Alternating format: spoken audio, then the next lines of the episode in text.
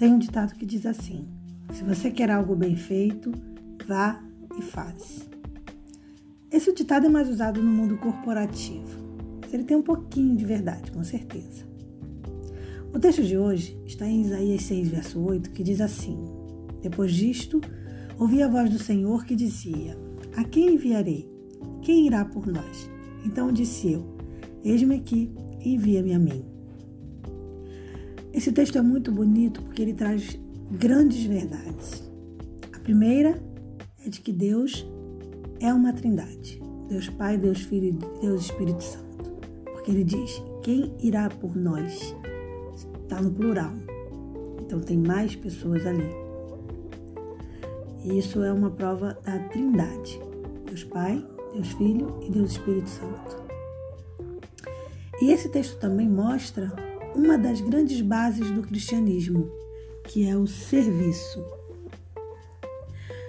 Quando Isaías ele acaba de se, de se purificar, o primeiro grande passo de Isaías é se colocar à disposição para o serviço. E assim tem que ser com todo cristão. Quando você aceita Jesus como seu Salvador, a grande coisa, mudança que deve acontecer na sua vida é você abandonar o egoísmo, abandonar a ganância e se colocar de pronto para servir. Eu sei que isso não é uma realidade que a gente tem visto né, hoje em dia. Pelo contrário, hoje a gente tem visto muitos que se dizem cristãos querendo mais, ganhar, mais receber do que dar. Mas isso não significa ser verdadeiro cristão. Estar dentro da igreja não faz da pessoa um verdadeiro cristão. Então agora eu quero dizer para você, independente de você estar na igreja ou não, se você teme ao Senhor, se você aceita viver de acordo com, as, com, a, com a vontade de Cristo, então você é um cristão. Se você crê em Cristo e tenta viver, né, se esforça ao máximo para viver a vontade dele, você é um cristão. É para você que eu quero dizer. Independente de você estar dentro da igreja ou não, tá? Então o que, que acontece? Se você vive o cristianismo, você precisa lembrar que uma das grandes, grandes bases do cristianismo é o serviço, é se colocar à disposição do Senhor, para de alguma forma trabalhar por Ele. Então, sempre que o Senhor te perguntar no seu coração, a quem enviarei e quem irá ir por nós, que você possa responder a mesma coisa que Isaías. Eis-me aqui, Senhor, envia-me a mim. De alguma forma, eu quero levar o Evangelho para frente. Essa é a grande missão de todo cristão.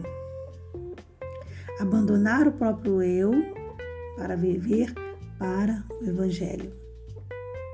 Eu fico muito triste quando eu vejo pessoas é, não, não tendo um, uma crença em Deus, independente de ter religião ou não, de ser de alguma igreja ou não.